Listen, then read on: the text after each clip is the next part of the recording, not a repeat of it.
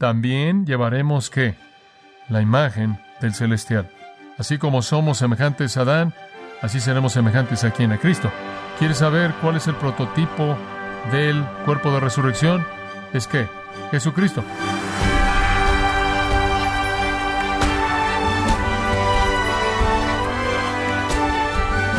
Nos da mucho gusto que nos acompañe en este su programa Gracias a vosotros con el pastor John MacArthur. Alguien dijo, no creo en la resurrección del cuerpo después de la muerte, porque es imposible que Dios restaure los cuerpos de los que se han perdido en el océano, o que han quedado deshechos por una explosión o han sido cremados. Pero yo le pregunto, estimado oyente, a quien sea que dude, ¿es acaso la restauración de esos cuerpos más milagrosa que la creación del universo mismo? Bueno, hoy el pastor John MacArthur, en la voz del pastor Luis Contreras, nos enseña que no hay nada imposible para Dios y que Él obrará este poderoso milagro en nuestras vidas, como parte de la serie El misterio de la resurrección, aquí en gracia a vosotros. Es bastante evidente para cuando llegamos al capítulo 15 de Corintios en el versículo 35 que el apóstol Pablo quiere que creamos en la resurrección corporal. Estamos conscientes de que la resurrección de Jesucristo es el cimiento del testimonio cristiano, el cimiento del Evangelio. La base de la esperanza de nuestro destino está en la resurrección de Jesucristo. Y ya hemos aprendido en los primeros 34 versículos de manera repetida que la resurrección de Cristo es la base de nuestra resurrección, que nosotros también resucitaremos. Entonces Pablo ha reafirmado la resurrección. La resurrección es el Evangelio, él dijo antes. La resurrección debe ser verdad. Toda la vida cristiana depende de eso y ahora él va a tratar con otro elemento de sus preguntas, porque tan pronto como él ha establecido la realidad de la resurrección, van a decir, así como dijeron en el versículo 35, algunos dirán, ¿cómo es que los muertos resucitarán y con qué cuerpo vendrán? Permíteme responderte. A partir del versículo 36 se les da una respuesta de estas dos preguntas que se presentan en el 35. ¿Cómo los muertos resucitan y con qué cuerpo vienen? Y básicamente responde en cuatro líneas de pensamiento. Él les da una ilustración de la resurrección, la forma de la resurrección, los contrastes de la resurrección y finalmente Él es un prototipo de la resurrección para que puedan ver exactamente cómo va a ser esto. Comencemos entonces con la ilustración de la resurrección. Él ya no está tratando de probar la resurrección corporal, él está tratando de describirla aquí. Versículo 36, veamos ahí. Y quiero leerle un par de versículos para usted. Aquí está la ilustración. Necio, lo que tú siembras no se vivifica, sino muere antes. Y lo que siembras no es el cuerpo que ha de salir, sino el grano desnudo, ya sea de trigo o de otro grano. Pero Dios le da el cuerpo como Él quiso, y a cada semilla su propio cuerpo. Ahora vamos a detenernos ahí. Su ilustración es de la semilla. Él usa la ilustración de una semilla que es metida al suelo, sepultada y produce vida. Ahora, esta es una ilustración muy, muy clara. Es una ilustración humana tan clara como puede ser de una realidad sobrenatural. Él dice, miren, no deben tener ningún problema con el concepto de la resurrección más de lo que tendrían con el concepto de la cosecha. Ustedes toman una semilla y Él la coloca en su propia mano como tal, lo que siembras sales, eres un granjero, eres un agricultor y siembras una semilla, primero entra al suelo y muere antes de que viva. La semilla se descompone y después vuelve a salir y vuelve a salir en una forma diferente. Sin embargo, en cierta manera está conectada a la semilla. Entonces aquí hay tres pensamientos con los que él está tratando.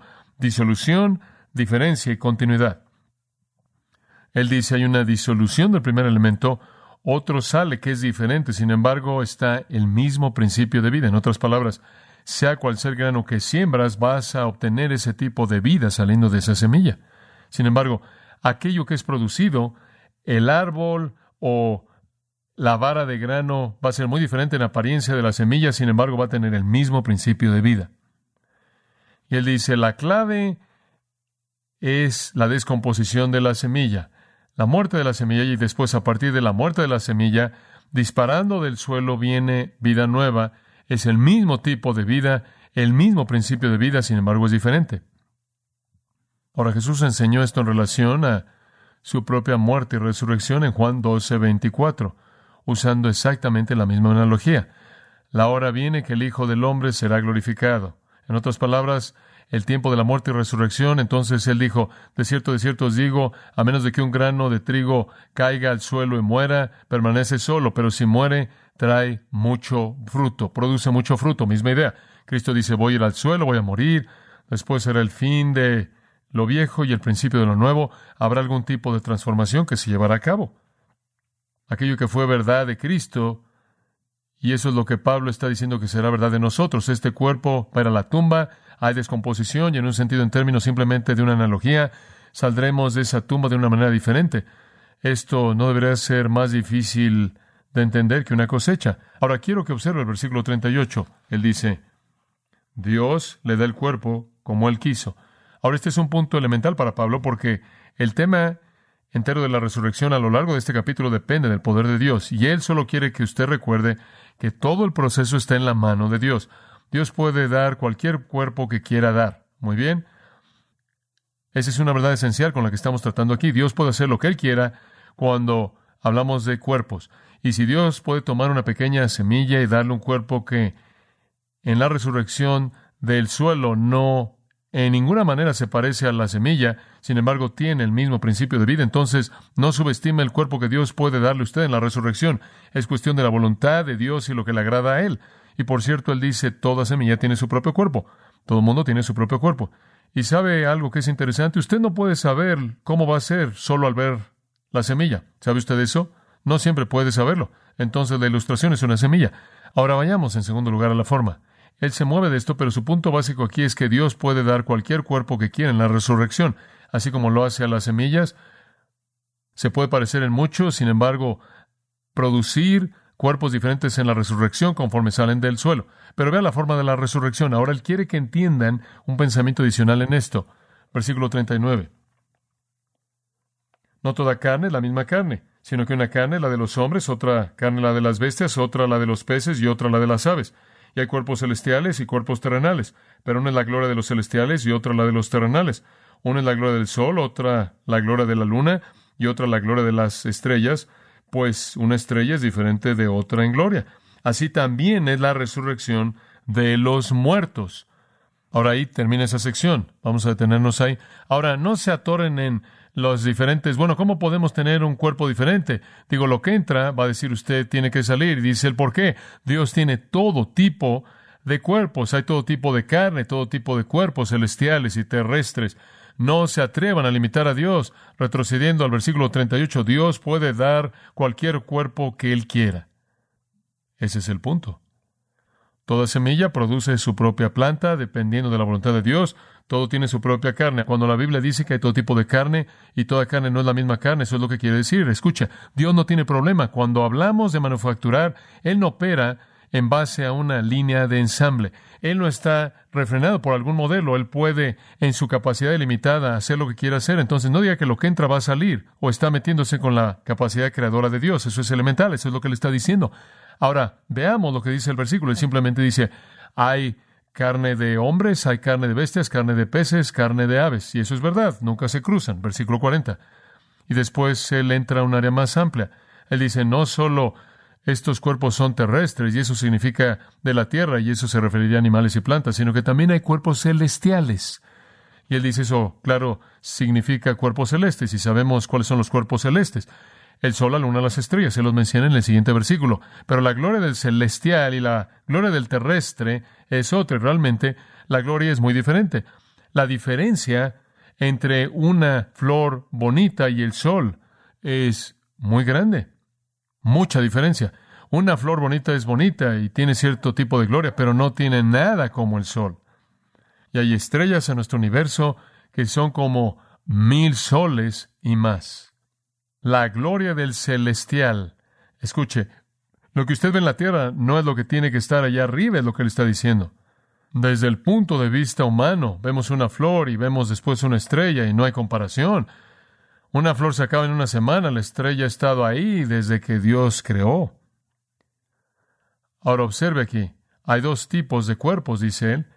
el terrestre y el celestial hay una gran, gran diferencia. Entonces lo que él está diciendo es, escucha, en la resurrección, el cuerpo va a ser diferente.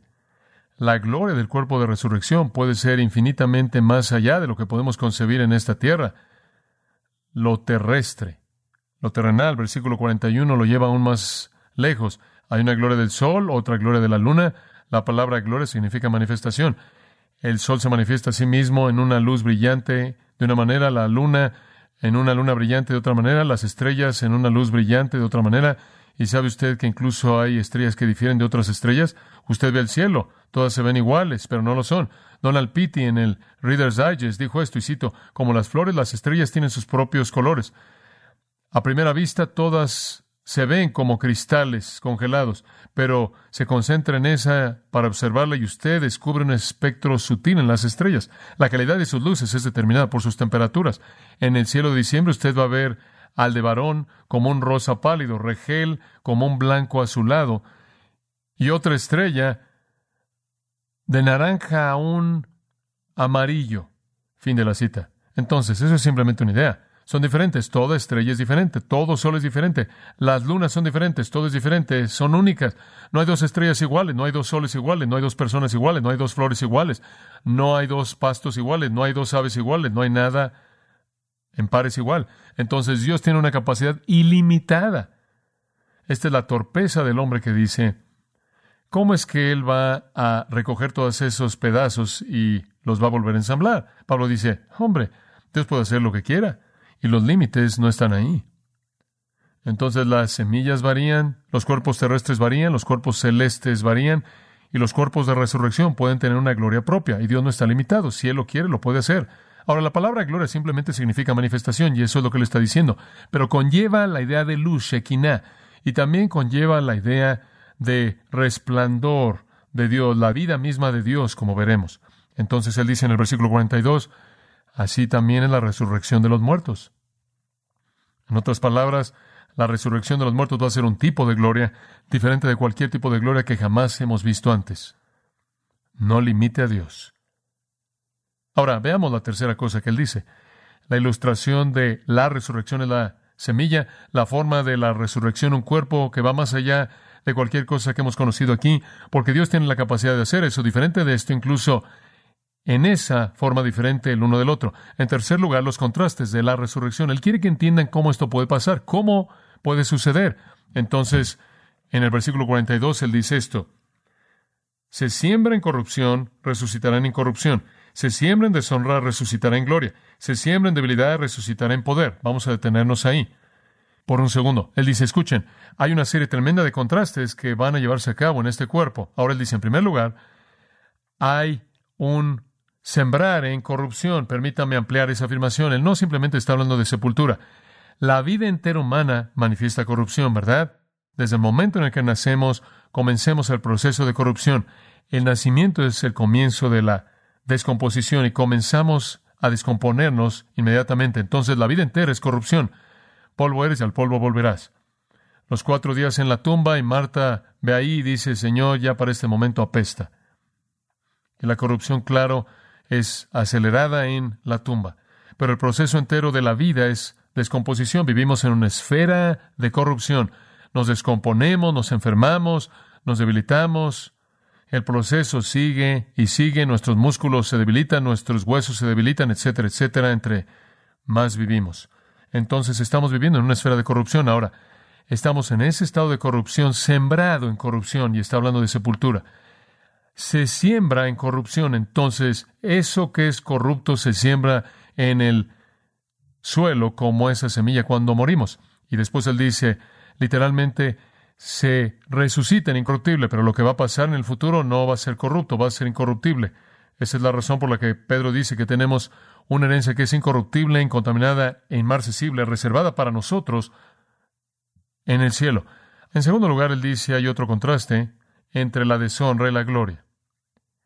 Y creo que aquí lo que él quiere decir es que el hombre tenía la capacidad potencial de ser. Usted sabe, Dios hizo al hombre y lo vio y dijo, es bueno, y Dios le dio al hombre gloria más allá de lo que él había hecho. Y con eso quiero decir que Dios le dio al hombre la capacidad de manifestarse a sí mismo más allá de cualquier otra cosa que él hizo. Tuvo una capacidad más grande de manifestar a Dios. Solo el hombre fue creado a imagen de quién? De Dios. Y entonces el hombre podía manifestar a Dios.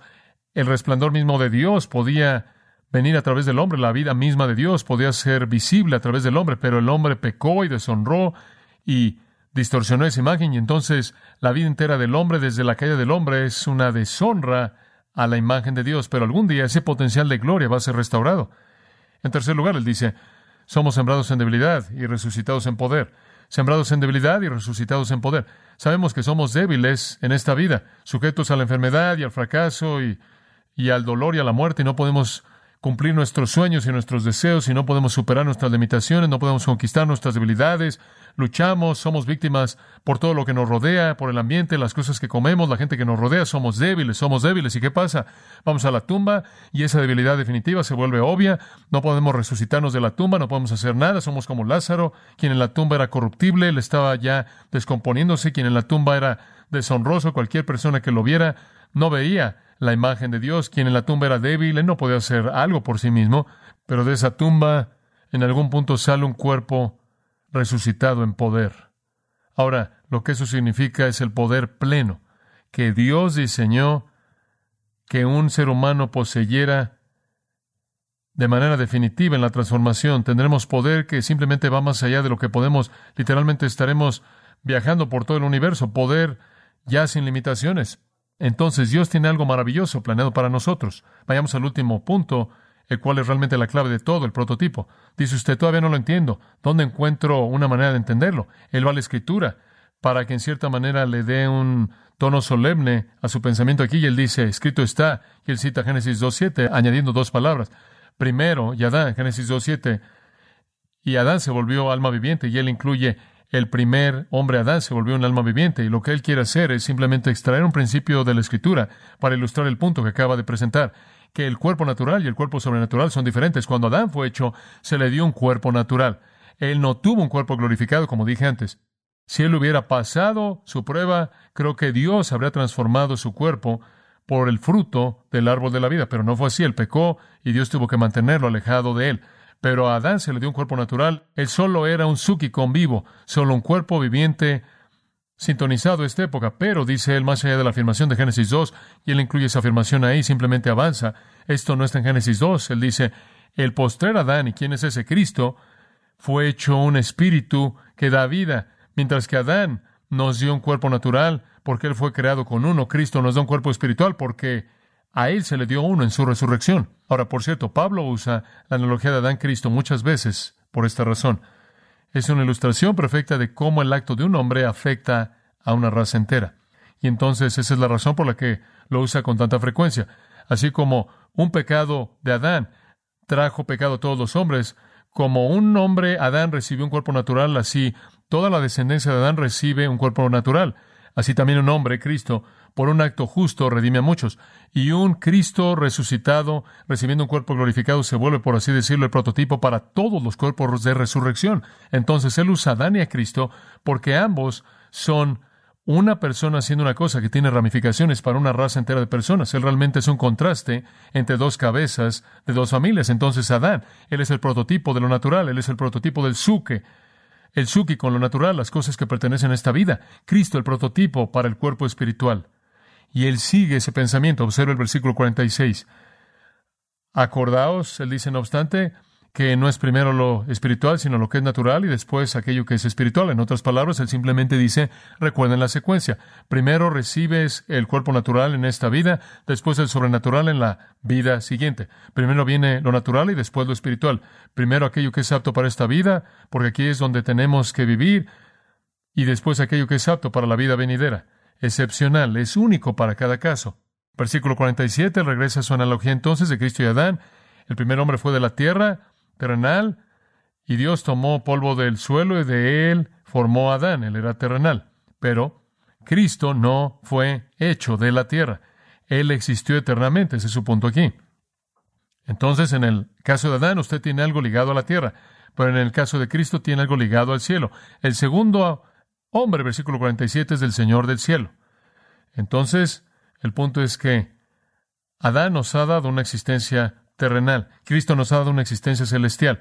Adán nos ha dado un cuerpo hecho del polvo. Cristo nos está dando uno especialmente formado de capacidades celestiales. Eso es lo que le está diciendo. Entonces, la creación de Adán, de una manera terrenal, del polvo, nos concede a todos nosotros el mismo cuerpo natural. Cristo saliendo de la tumba, en la maravilla de su resurrección, se vuelve entonces para nosotros la garantía de vida de una vida espiritual, de un tipo de cuerpo que no es terrenal, sino celestial. En el versículo 48, en cierta manera, resume eso al decir, como es el terrenal, así son los terrenales. En otras palabras, como es Adán, así somos, y como es el celestial, así son también los que son celestiales. En otras palabras, si estamos en Adán, seremos terrenales, si estamos en Cristo, tendremos un cuerpo celestial. Un flujo de pensamiento muy simple. Entonces, él dice, Adán fue creado para la tierra. Cristo, en su resurrección, recibió un cuerpo apto para la dimensión espiritual del cielo y la eternidad. Y cuando estamos en Adán, recibimos de Adán su cuerpo y en Cristo, de Cristo su cuerpo. Ahora observe el 49. ¿Quién entonces es el prototipo? Como hemos llevado la imagen del terrenal. Y vean a nuestro alrededor, todos estamos llevando la imagen del terrenal. También llevaremos qué? la imagen del celestial. Así como somos semejantes a Adán, así seremos semejantes a quien a Cristo. ¿Quieres saber cuál es el prototipo del cuerpo de resurrección? Es que Jesucristo.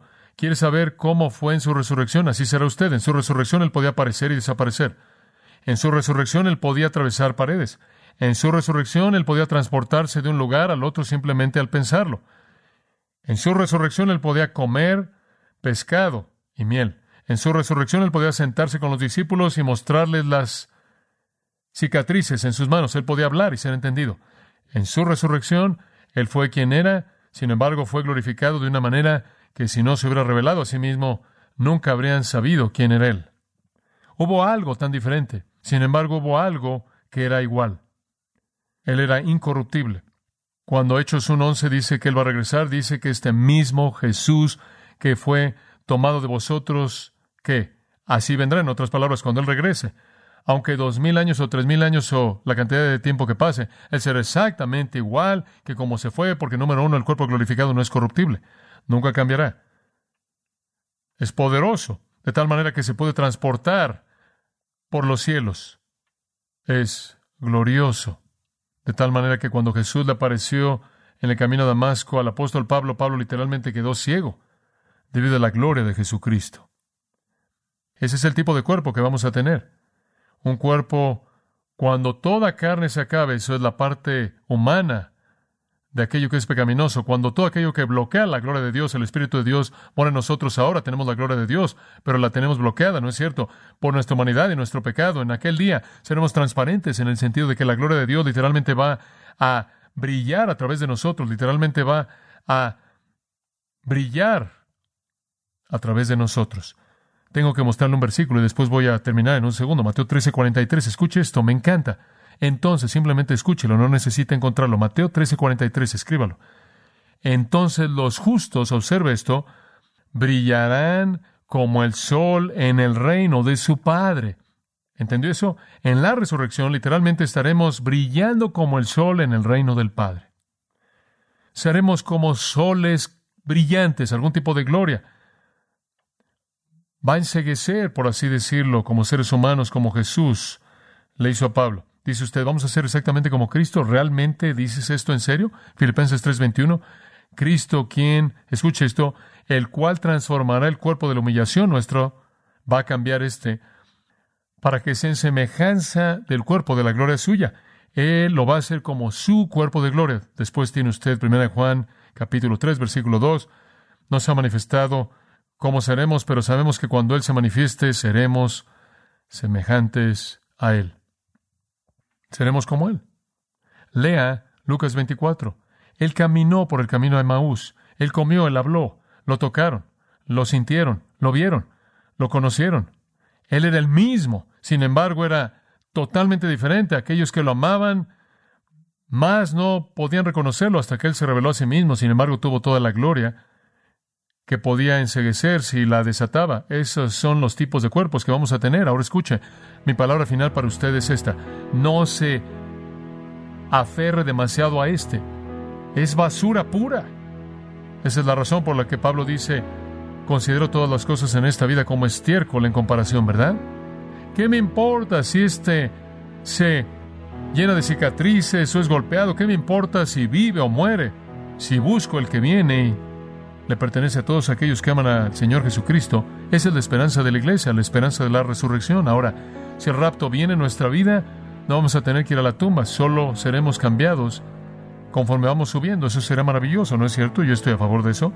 Pero incluso si vamos a la tumba, no tenemos que estar tristes porque Jesús nos va a sacar de esa tumba algún día en cuerpos nuevos. Esa es nuestra esperanza. Espero que esa sea su esperanza.